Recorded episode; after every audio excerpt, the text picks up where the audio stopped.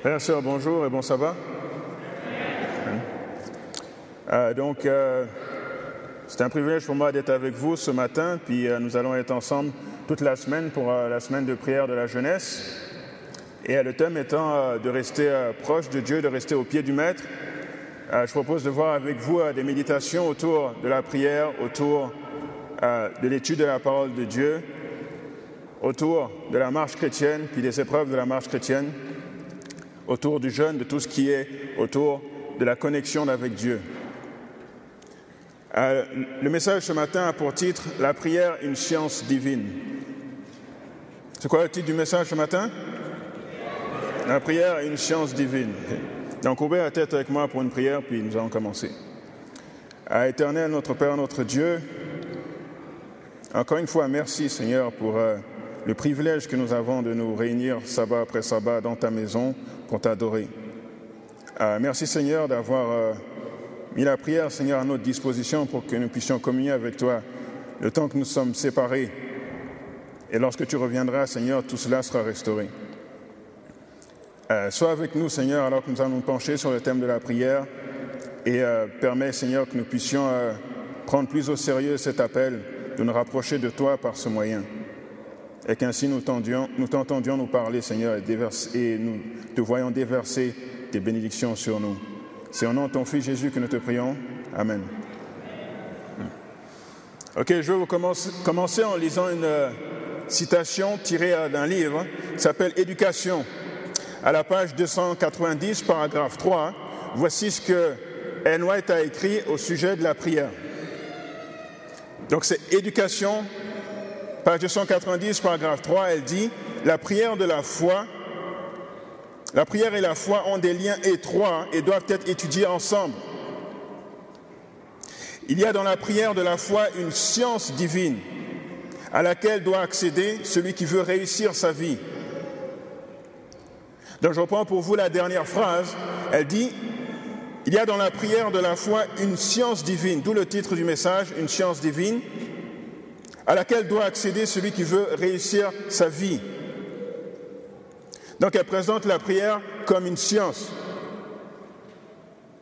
Maintenant, si on prend une science, n'importe quelle science, par exemple, je vais me prendre l'exemple des mathématiques, n'importe quelle science, est-ce que c'est quelque chose que l'on peut comprendre, maîtriser en peu de temps, sans effort? La réponse, c'est non. Toute science demande à être étudiée pendant une longue période avec effort. Donc si on prend quelqu'un qui n'a aucune notion des mathématiques, est-ce qu'en seulement une semaine, la personne peut assimiler tout ce qu'il faut pour appliquer, par exemple, dans un programme de maîtrise en mathématiques? Est-ce que ça, c'est possible? La réponse est non. Il faut que vous ayez passé des années à étudier la matière, à la maîtriser pour que vous puissiez ensuite appliquer dans un programme de ce niveau. Et puis même si vous êtes un génie, même si vous êtes génial, vous n'échappez pas à cette règle du temps et de l'effort. Albert Einstein, qui est le grand physicien, le grand génie de la physique du XXe siècle, il a, défini le génie comme ça. Il a dit le génie, c'est 99% de transpiration et 1% de créativité. C'est encore une fois pour insister sur la notion d'effort. Maintenant, Henry dit que la prière est une science, et pas n'importe quelle science, une science divine. Alors, j'introduis le message par euh, cette comparaison parce que souvent j'ai remarqué, lorsque les gens veulent savoir plus sur la prière, ou lorsqu'on veut savoir plus sur la prière, parfois on a tendance à aller voir le pasteur. On va voir quelqu'un qu'on trouve euh, spirituel et on va lui poser la question, des questions sur la prière.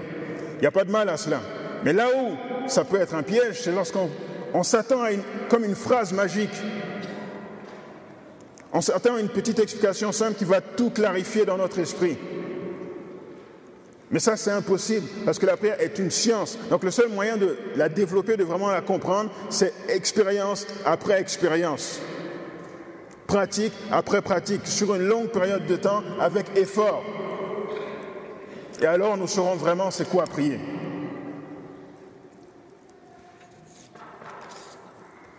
La prière, c'est une, c'est le fait d'ouvrir notre cœur à Dieu. Donc on ouvre notre cœur à Dieu comme à un ami. Mais aussi, quand on prie comme ça, pas pour informer Dieu de ce que l'on vit, parce que Dieu sait ce que l'on vit, mais ensuite Dieu nous parle. Donc c'est un acte conversationnel, ça va dans les deux sens. Si on fait seulement ouvrir notre cœur à Dieu et qu'on n'entend jamais Dieu nous parler, on va se lasser de prier à un moment donné. Donc Dieu veut communiquer avec nous. Et puis euh, dans la prière, je pense, c'est important de savoir comment approcher Dieu, parce qu'on n'approche pas Dieu n'importe comment. Mais ça, je me propose de voir cela avec vous demain. Et aujourd'hui, je veux insister sur comment est-ce qu'on doit entendre Dieu. Comment est-ce que Dieu nous parle? Dans le livre Vers Jésus, chapitre 11 sur la prière et louange, Ellen White dit que Dieu nous parle de quatre façons. Dieu nous parle combien de façons? Quatre manières. En fait, Dieu nous parle de milliers de manières, d'une infinité de façons, bien sûr, mais on peut résumer cela en quatre manières. La première façon dont Dieu nous parle? Ouvrez vos Bibles dans Romains chapitre 1 et verset 20. Romains chapitre 1 et le verset 20.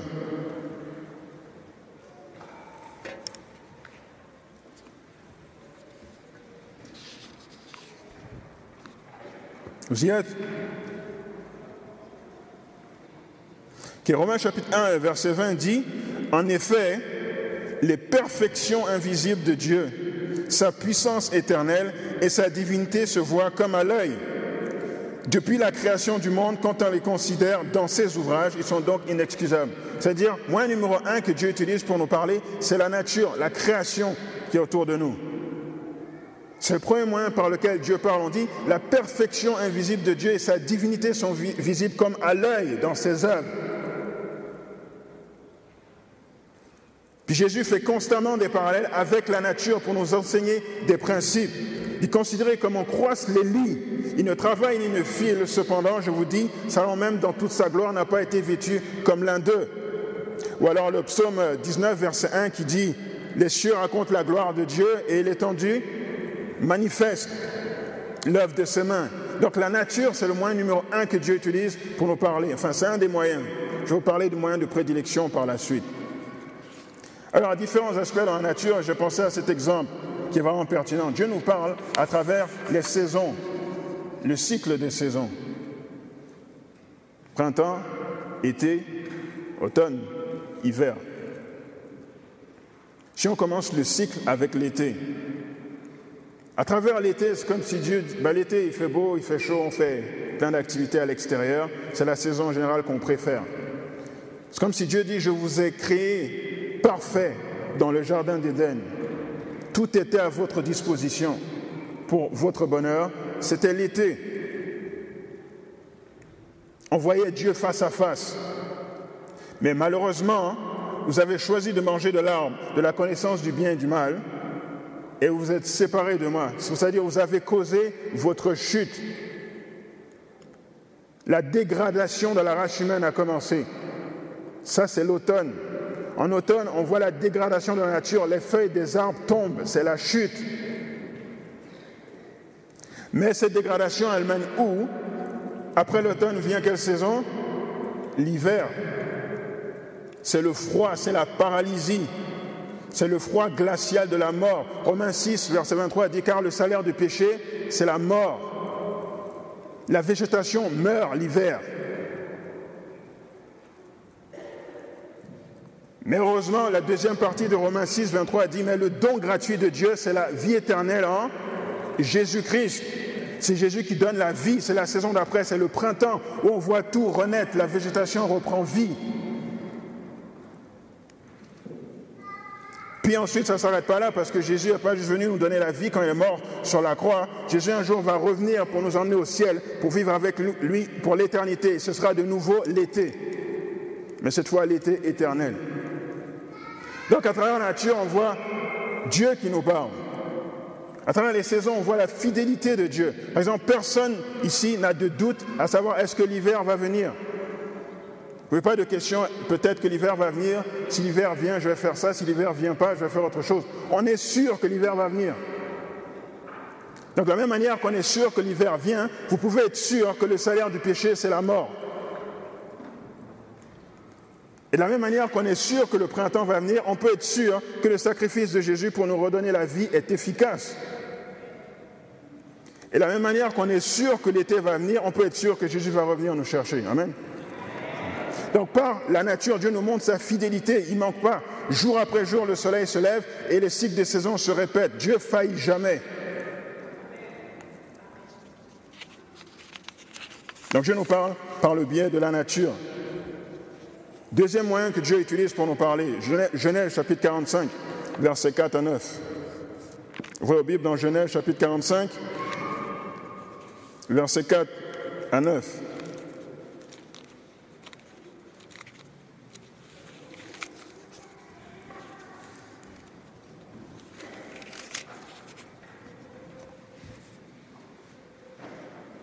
Genèse 45, versets 4 à 9. Juste pour mettre dans le contexte, c'est Joseph qui est en Égypte. Vous savez, Joseph est devenu le numéro 2 après Pharaon en Égypte.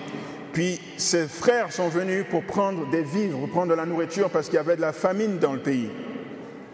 Et Joseph leur a donné de la nourriture. Mais vous vous rappelez que Joseph les a reconnus, mais eux, ils n'ont pas reconnu Joseph. Donc c'est seulement au bout d'un certain temps que Joseph s'est fait connaître à eux. Et quand il s'est fait connaître, à un moment donné, il, craquait d'émotion, il a dit à tout le monde sortez, puis il s'est mis à pleurer et il a fait venir ses frères pour leur montrer c'est moi Joseph que vous avez vendu. Donc nous sommes au verset 4, c'est écrit Joseph dit à ses frères approchez-vous de moi. Et ils s'approchèrent et dit je suis Joseph, votre frère que vous avez vendu pour être mené en Égypte. Maintenant ne vous affligez pas et ne soyez pas fâchés de m'avoir vendu pour être conduit ici, car c'est pour vous sauver la vie que Dieu m'a envoyé devant vous. Voilà deux, ans que la famine est dans le pays, et pendant cinq années encore, il n'y aura ni labour ni moisson. Verset 7.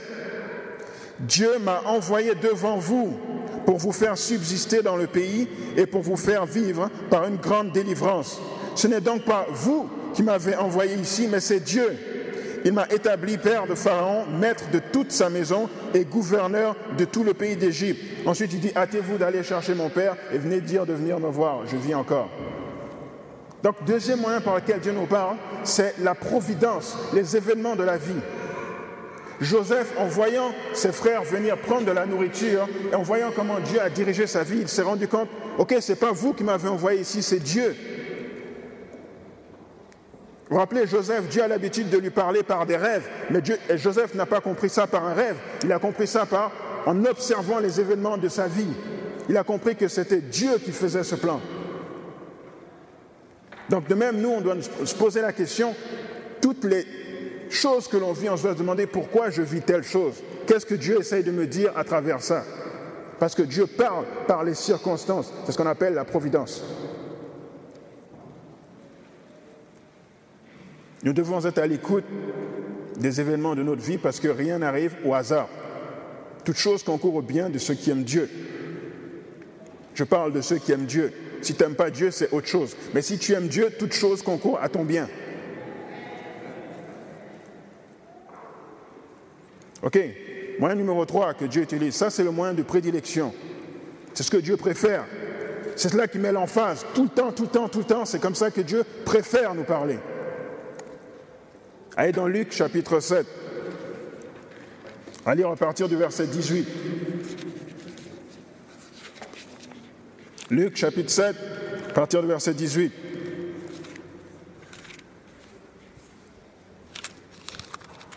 Ok, donc je vous, euh, préviens pour euh, la semaine de prière.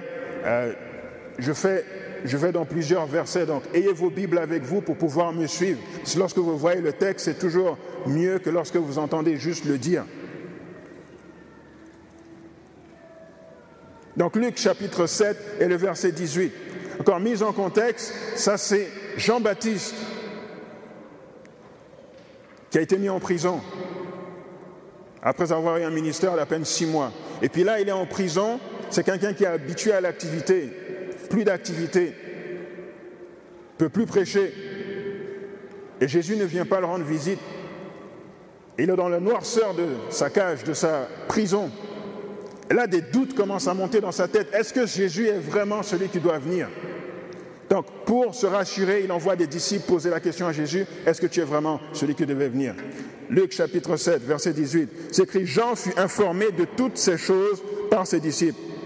Il en appela deux et les envoya vers Jésus pour, qu'il lui, dit, pour lui dire, pardon, es-tu celui qui doit venir ou devons-nous en attendre un autre? Arrivé auprès de Jésus et dire, Jean-Baptiste nous a envoyés vers toi pour dire, es-tu celui qui doit venir ou devons-nous en attendre un autre? Alors même, Jésus guérit plusieurs personnes euh, de maladies, d'infirmités et euh, d'esprits malins. Et il rendit la vue à plusieurs aveugles et il leur répondit, allez rapporter à Jean ce que vous avez vu et entendu. Les aveugles voient, les boiteux marchent, les lépreux sont purifiés, les sourds entendent et les morts ressuscitent. La bonne nouvelle est annoncée aux pauvres. Heureux celui pour qui je ne serai pas une occasion de chute. Donc regardez cette réponse de Jésus et vous posez la question, pourquoi est-ce que Jésus a répondu comme ça? Pourquoi il n'a pas dit simplement, allez dire oui, c'est moi, allez lui dire, je confirme, c'est moi le Messie? Mais il a dit non, restez là. Puis il a opéré le miracle. Et ensuite, la façon dont Jésus a parlé, c'est là où on voit la façon dont Dieu veut nous parler. Jésus n'a pas pris les exemples au hasard. Il a fait référence aux aveugles qui voient, aux boiteux qui marchent, aux morts à qui il redonne la vie, aux pauvres à qui il assiste. Pourquoi? Parce qu'il voulait faire référence au texte que l'on trouve dans Ésaïe 29, dans Ésaïe 35 et dans Ésaïe 61. Il voulait référer Jean à la parole de Dieu. Donc le moyen de prédilection de Dieu pour nous parler, c'est sa parole. Donc Jean, qui étudiait la Bible, qui étudiait Ésaïe, parce que c'est dans Ésaïe qu'il a compris quelle était sa mission, quand il a entendu la réponse des disciples, non seulement c'était un témoignage de ce que Jésus avait fait dans la journée, mais il pouvait se rappeler ce que les textes d'Ésaïe disaient. Dieu veut nous parler par sa parole. Et souvent, on est paresseux parce qu'on ne veut pas lire, on ne veut pas étudier. Donc, et Dieu, c'est comme ça qu'il veut affermir notre foi. Et là, c'était un moment difficile pour Jean, et c'est ce moyen que Jésus a choisi pour lui répondre. Je vais revenir sur cette histoire vers la fin du message. Ok, raison numéro, manière numéro 4 que Dieu nous parle. Ça, c'est ce que les gens préfèrent. On aimerait que ce soit toujours comme ça, mais ce n'est pas toujours comme ça. Romains chapitre 9 et verset 1. Romains chapitre 9, verset 1.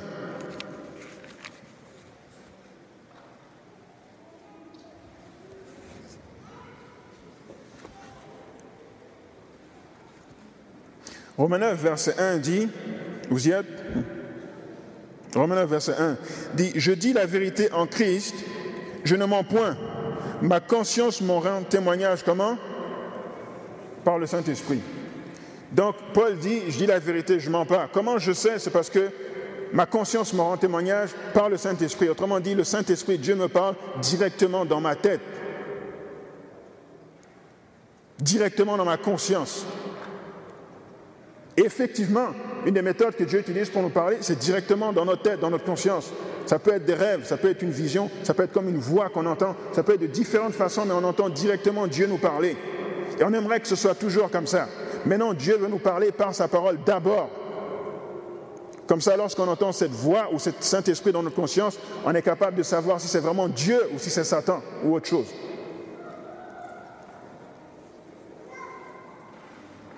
Donc Dieu m'a parlé plusieurs fois de cette manière, mais parfois quand il a parlé de cette manière, j'ai compris que c'est parce que c'était urgent ou parce qu'il y avait une situation spécifique qui requérait qu'il me parle de cette manière. Donc il m'a parlé euh, journée ordinaire, enfin journée d'hiver, pardon. Je sors d'un magasin avec les, mains remplies de sacs. Donc, euh, jeune étudiant, j'ai pas de voiture, remplie euh, de sacs d'épicerie. Et j'ai l'habitude d'aller dans ce magasin, je vais toujours dans ce magasin, et ensuite je traverse la rue, et puis je vais vers l'autre coin de la rue pour attendre l'autobus. Je fais toujours le même cycle. Mais ce jour-là, en sortant du magasin, Dieu me dit, Dieu me parle dans la tête qui dit ne traverse pas la rue, va tout droit. L'impression est venue au moins deux fois, traverse pas la rue, va tout droit.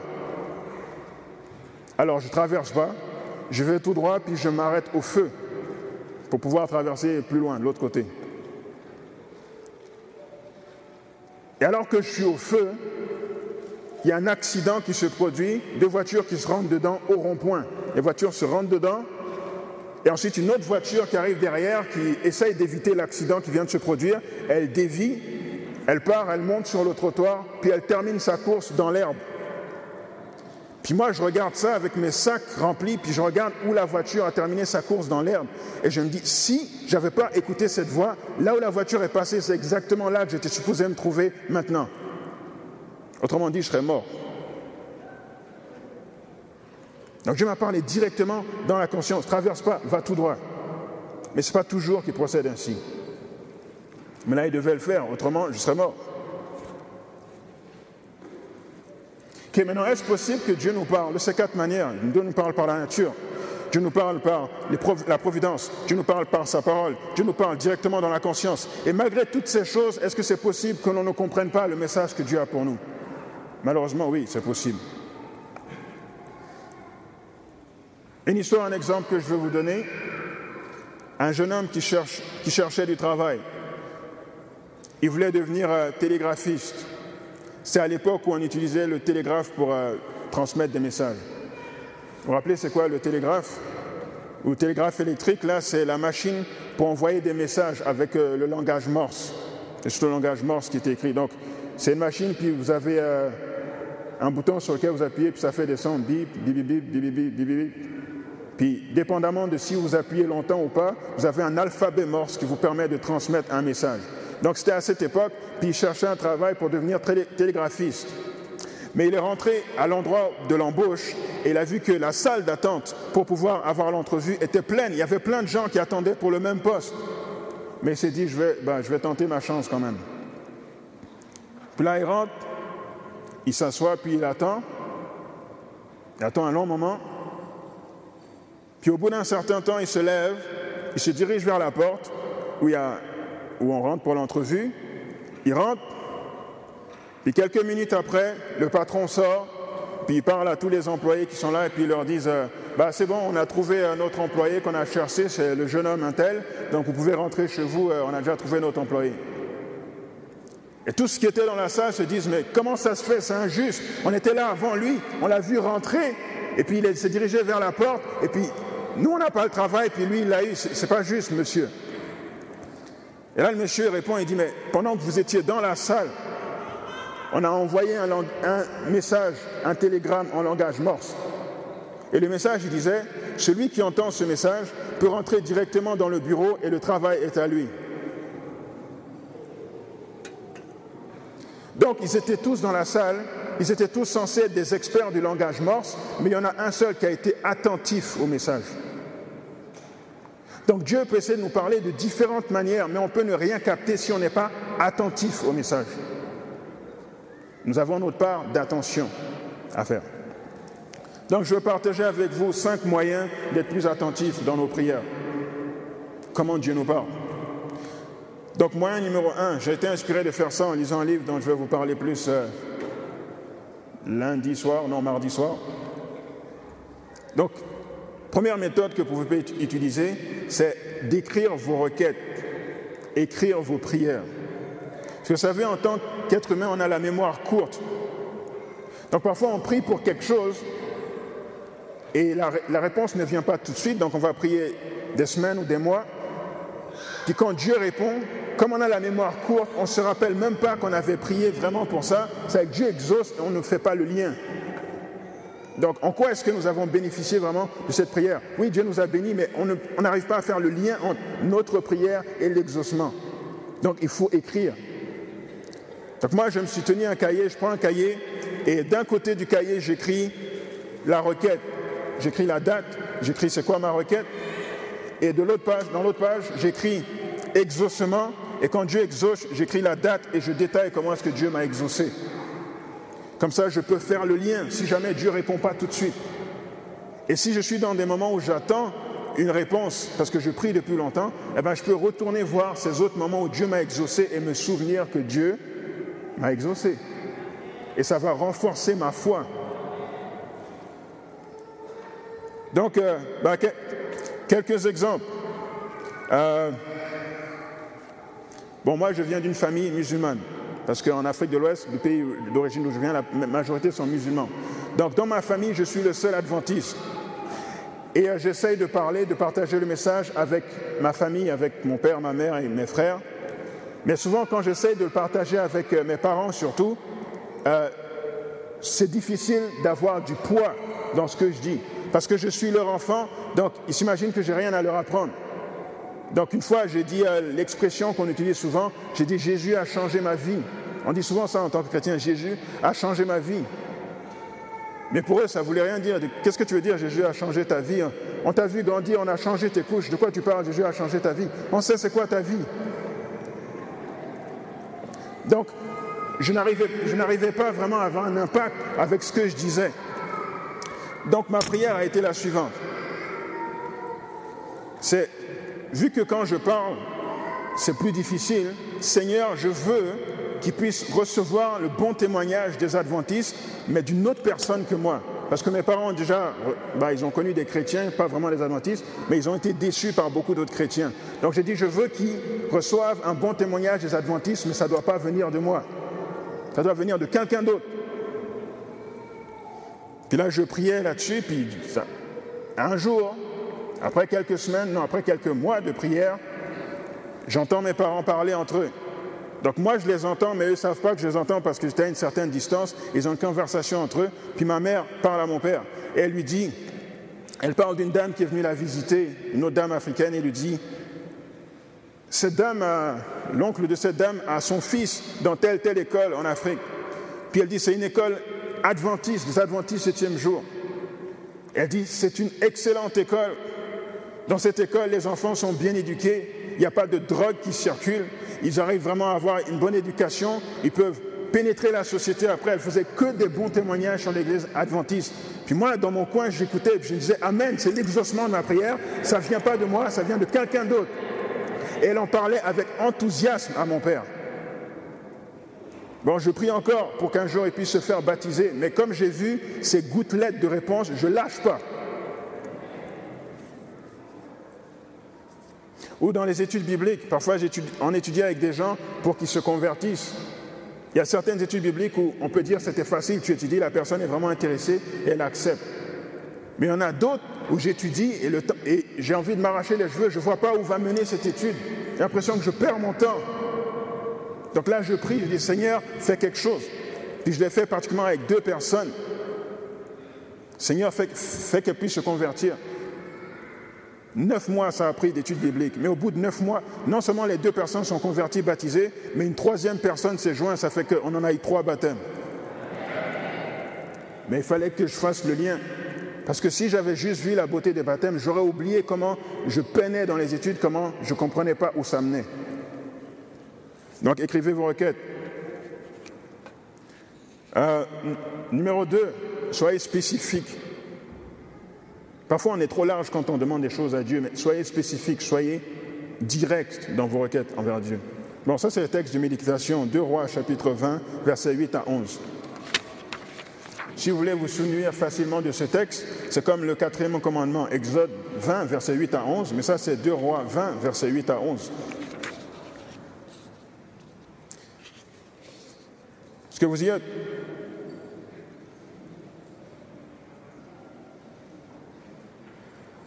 2 Rois 20, versets 8 à 11.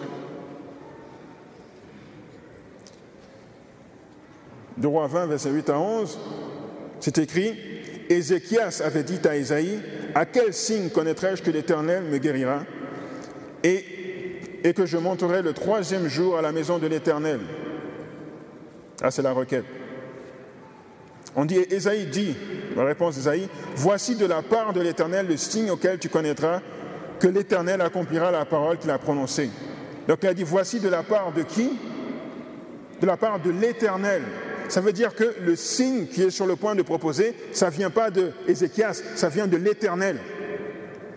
Donc voici de la part de l'Éternel le signe auquel tu connaîtras que l'Éternel accomplira la parole qu'il a prononcée. L'ombre avancera-t-elle de 10 degrés ou reculera-t-elle de 10 degrés? C'est-à-dire, Dieu lui-même invite Ézéchias à être précis. Tu veux que ça avance? Il veut que ça recule. Puis Ézéchias, qui est audacieux, dit avancer, ce serait trop facile, on va reculer, c'est comme faire reculer le temps. effectivement, Dieu à exaucer. Ézéchias répondit, c'est peu de choses que l'ombre avance de 10 degrés, mais plutôt qu'elle recule de 10 degrés. Alors Esaïe le prophète invoqua l'Éternel qui fit reculer l'ombre de 10 degrés sur les degrés d'Akaz où elle était descendue. Donc soyons précis.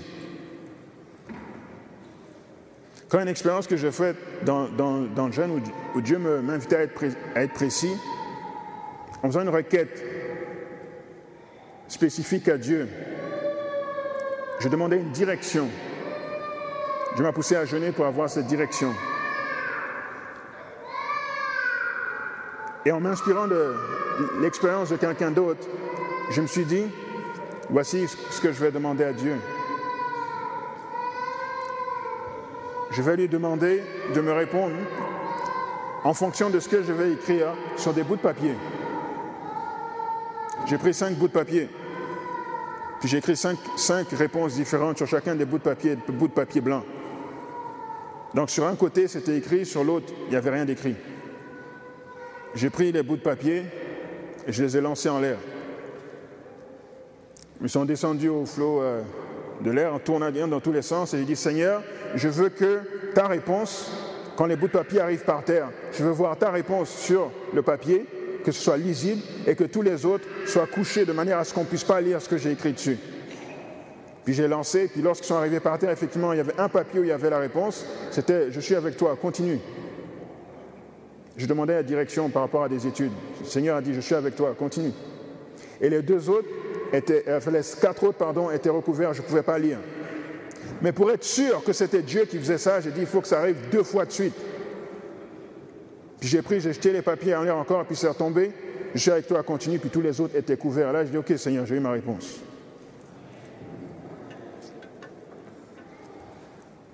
Donc on doit être précis. Parfois, quand les gens demandent, prie pour moi, la première fois, je vais juste prier. Quand la personne va me dire plusieurs fois, prie pour moi, à un moment donné, je vais, avoir envie de dire, pourquoi est-ce que tu veux que je prie exactement? Pour voir, est-ce que Dieu agit vraiment?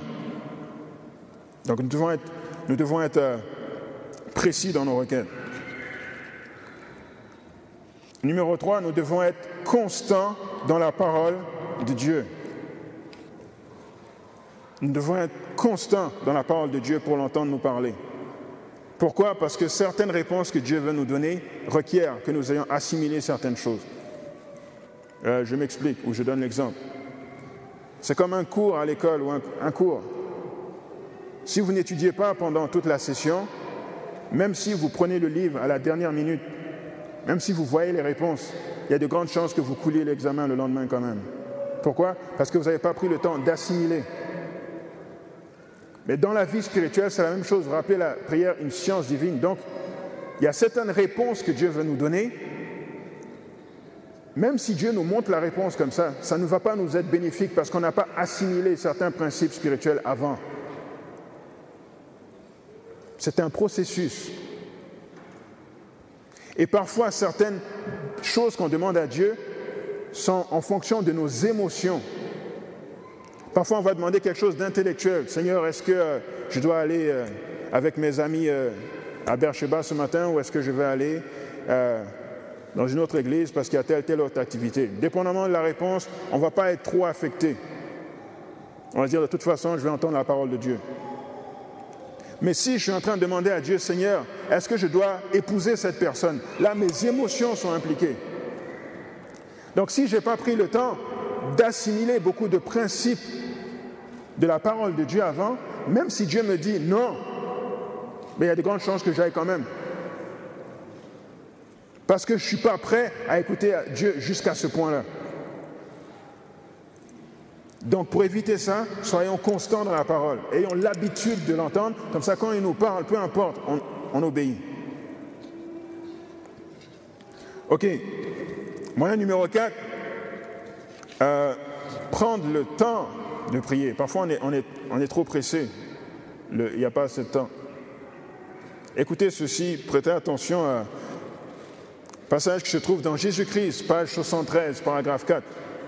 Ellen dit, à partir du moment où Jésus fut trouvé dans le temple par ses parents, sa conduite fut un mystère pour eux.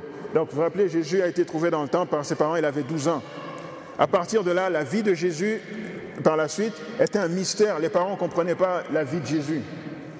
Parce que Jésus, lui, il avait compris maintenant c'était quoi sa mission. Il avait compris que ces agneaux qu'on le sacrifie jour après jour, ça le représentait lui.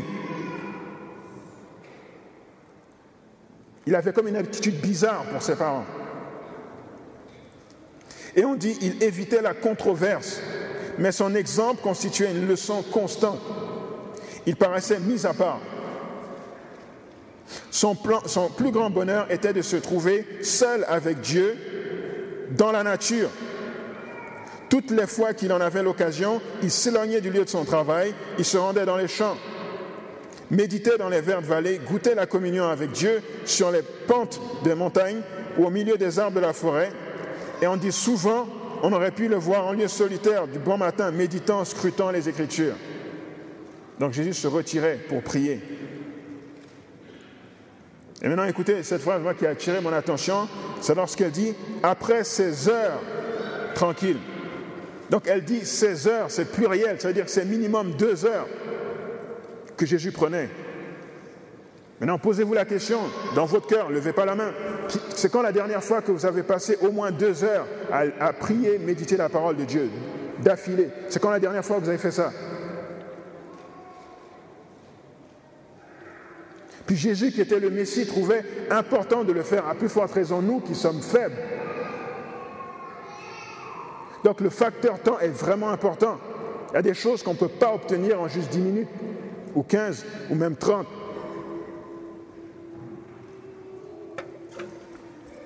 Donc après ces heures tranquilles, il rentrait au foyer pour reprendre ses tâches et donner l'exemple de la patience dans le travail.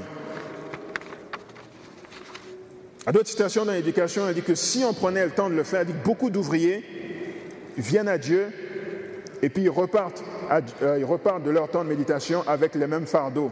Parce qu'ils n'ont pas pris le temps de recevoir le conseil de Dieu. Ils n'ont pas pris le temps de réfléchir, de penser, méditer et de recevoir euh, euh, d'être ressourcés par Dieu avant de continuer leur activité. Ça demande du temps.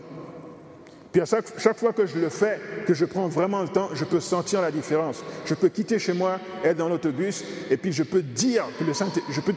C'est comme si, je ne dirais pas je sens, mais je peux dire que le Saint-Esprit est là. Comme Paul, le Saint-Esprit me rend témoignage par ma conscience. Mais si je ne prends pas ce temps-là, je ne ressens pas cette présence.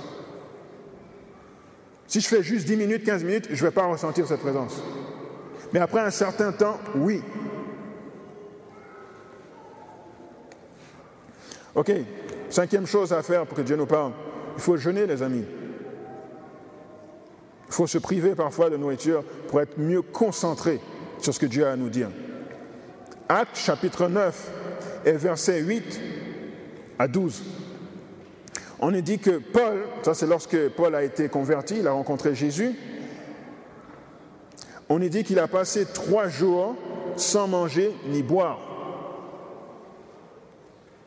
Et au verset 11, on nous dit, et l'Éternel lui dit, lève-toi, va dans la rue qu'on appelle la droite, et cherche dans la maison de Judas un nommé Saul de Tarse, car il prie. Ça, c'est Dieu qui s'adresse à Ananias. Va chercher Saul, car il prie. Et il a passé trois jours sans manger ni boire. C'est-à-dire que Paul, après, toute sa vie de persécution, il a fallu ces trois jours de jeûne pour vraiment comprendre qu'est-ce que Dieu avait à lui dire. Donc parfois, nous devons jeûner. On a faim, c'est vrai qu'on se concentre sur les choses spirituelles, on écoute vraiment ce que Dieu a à nous dire. On humilie notre âme devant Dieu. Et parfois, on a besoin de jeûner d'autres choses. Je me rappelais, Samson, il a vraiment été converti peu de temps avant sa mort. Et puis c'est seulement quand on lui a crevé les yeux et qui s'est retrouvé en prison, là il a été forcé de jeûner de sa convoitise des femmes. Et c'est dans ce moment-là qu'il a vraiment pu comprendre ce que Dieu avait à lui dire et qu'il a pu terminer sa mission. Enfin, terminer, faire ce qu'il pouvait faire, parce qu'il n'a pas fait tout ce que Dieu avait comme plan pour lui. Donc le jeûne, c'est vraiment important, puis on en parlera plus dans la semaine. Alors maintenant, j'aimerais terminer avec deux principes. C'est vrai qu'on peut faire tous nos efforts pour bien entendre Dieu nous parler. Mais il faut garder une chose en tête. C'est peut-être l'aspect difficile ou subtil, il faut toujours garder cette chose en tête. C'est qu'on s'adresse à Dieu, c'est le souverain le maître de l'univers. Et Dieu, c'est toujours lui qui choisit comment il répond et quand il répond. Je vais donner l'exemple avec les bouts de papier. Dieu a choisi de me répondre comme ça cette fois-ci. Mais Dieu aurait pu choisir de ne pas me répondre comme ça. À ce moment, il m'aurait répondu d'une autre manière et j'aurais compris le message aussi. Donc Dieu choisit quand et comment il répond.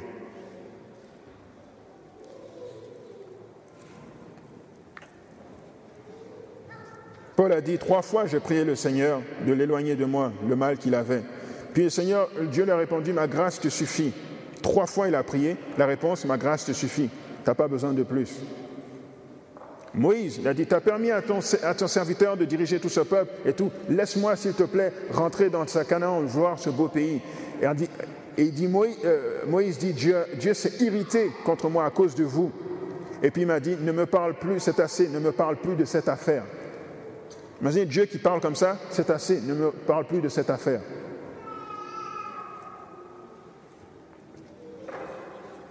Et l'exemple de Jean, dans Luc chapitre 7, au verset 24 à 30, rappelez, Jésus a donné un bon témoignage de Jean-Baptiste. Il a dit, de tout homme qui est né de femme, il n'y en a pas de plus grand que Jean-Baptiste. Est-ce que vous pensez que c'est un bon témoignage de tout homme qui est né de femme, il n'y en a pas de plus grand que Jean-Baptiste. on ne pouvait pas donner un plus grand hommage, je pense, de la part de Jésus. Mais allez lire le texte, puis vous allez remarquer que c'est dans le même moment où les disciples sont venus demander à Jésus est-ce que c'était lui le Messie? Ensuite, Jésus a donné le témoignage sur Jean. Et moi, je me suis posé la question, je dis, il me semble que ça aurait aidé Jean à entendre cela. Si seulement Jean avait su que Jésus avait dit une chose pareille de lui, ça aurait été une bonne chose. Est-ce que Jean a entendu cela? Est-ce que ses disciples lui ont rapporté cela, à votre avis? Oui ou non? Peut-être parce que vous n'avez pas le texte sous les yeux, vous avez du mal à me suivre, mais je répète la question.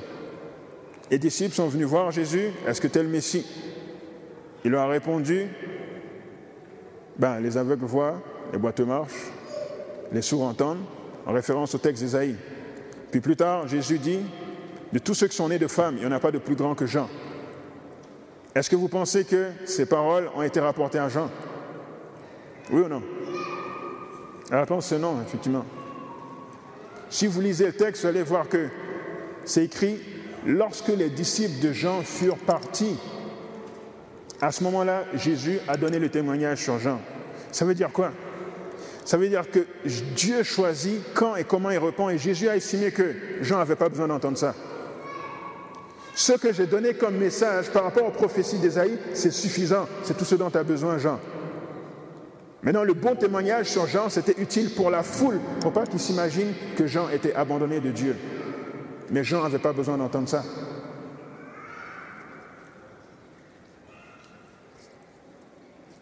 Ok, puis euh, Dernier principe, allez dans Marc chapitre 14, versets 36 et 37. Marc 14, versets 36 et 37.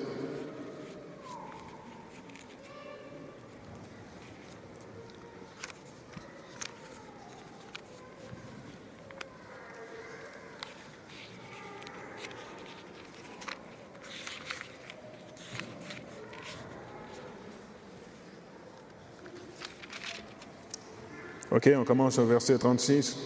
C'est écrit, il disait,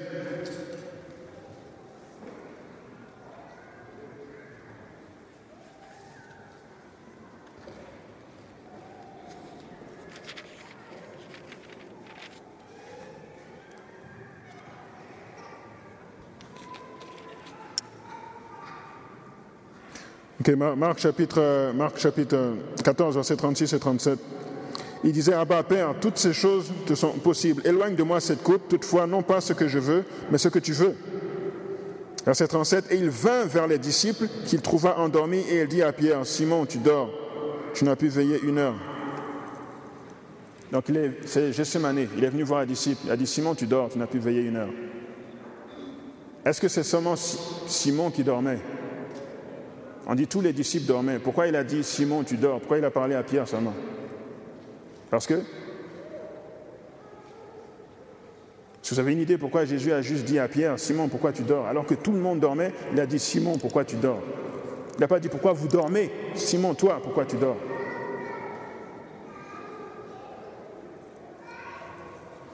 Ok, ben, juste un rappel, parce que certainement vous savez ça, vous vous rappelez que Jésus a dit à Simon, peu avant d'aller à Gethsemane, il a dit, Simon, Simon, Satan vous a réclamé pour vous cribler comme le froment, mais j'ai prié pour vous afin que ta foi ne défaille point. Donc, puis Pierre a répondu non, c'est pas possible, je ne peux pas te renier, etc. Jésus était en train d'annoncer à Pierre qu'il allait le renier. Donc pour que Pierre puisse éviter de renier Jésus, il fallait qu'il prie avec Jésus à Gethsemane. Et Pierre n'a pas suivi ce conseil. Donc quand Jésus est venu, puis il les a tous vus dormir, il a dit, Simon, pourquoi tu dors? Autrement dit, je te rappelle encore une fois qu'il va se passer quelque chose. Parce qu'il a négligé l'appel de la prière. En plus, il a dit Simon, il n'a pas dit Pierre, pourquoi tu dors? Il a dit Simon. Quand Dieu rappelle votre ancien nom comme ça, ça veut dire il rappelle votre votre vieil homme. Et quand il dit Pierre, c'est l'homme converti. Donc il dit Simon, pourquoi tu dors? Et souvent nous sommes comme Simon. C'est-à-dire Dieu nous appelle à la prière intense et on néglige le moment de la prière. Alors c'est un moyen de prévention pour nous éviter à pleurer plus tard. Et Pierre, parce qu'il a négligé ce moment de prière, il a renié Jésus et il a pleuré amèrement, la Bible dit. Et vous pouvez lire dans le livre euh, Jésus-Christ, le chapitre sur Gethsemane, vous allez voir que Pierre, après avoir renié Jésus et pleuré amèrement, il a fui de là où était Jésus, il a couru et il s'est retrouvé dans un jardin, il s'est retrouvé dans le jardin de Gethsemane. C'est-à-dire, si vous négligez la prière à un moment donné, vous allez pleurer amèrement, mais vous allez retourner au même endroit de là où vous étiez supposé être. Il n'a pas voulu à Gethsemane tout de suite, il y est allé plus tard. Donc, euh, mon appel ou mon invitation, c'est que nous puissions prendre au sérieux l'appel de la prière que Dieu nous donne, que nous puissions être attentifs à la façon dont Dieu nous parle, que nous prenions ça comme un moyen de prévention plutôt que d'attendre les moments où on pleure pour aller devant Dieu. Dieu nous a donné ça pour la qualité de la communion avec lui et pas juste pour euh, guérir des, des blessures, on va dire. Donc je vous invite à vous lever avec moi, nous allons prier. Sur ce que l'on vient de méditer.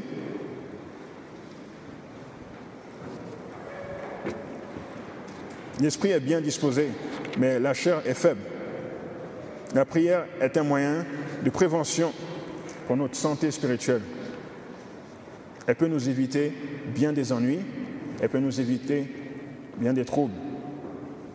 Et elle peut maintenir notre santé spirituelle avec Dieu. J'espère que c'est votre souhait à tous de prendre au sérieux l'appel de la prière et que ce qu'on a partagé ce matin pourra, vous aider à avoir une vie de prière plus intense. Courbons la tête. Éternel notre Père, notre Dieu, euh, merci d'avoir mis euh, dans ta parole, Seigneur, ce dont nous avons besoin pour nous rapprocher de toi. Permets que euh, la prière puisse être utilisée à bon escient, ce pourquoi tu l'as mis, Seigneur. Nous sommes trop distraits, malheureusement, à cause de toutes nos activités ici-bas. Et souvent, nous avons tendance à négliger cet acte qu'est la prière. Aide-nous à le voir dans sa pleine importance, Seigneur, et à la mettre en pratique, à être ainsi en communion avec toi et transformé par toi. C'est ma prière pour euh, euh, tous les membres ici présents, puis pour toute l'Église. En nom de ton Fils Jésus, nous te prions. Amen.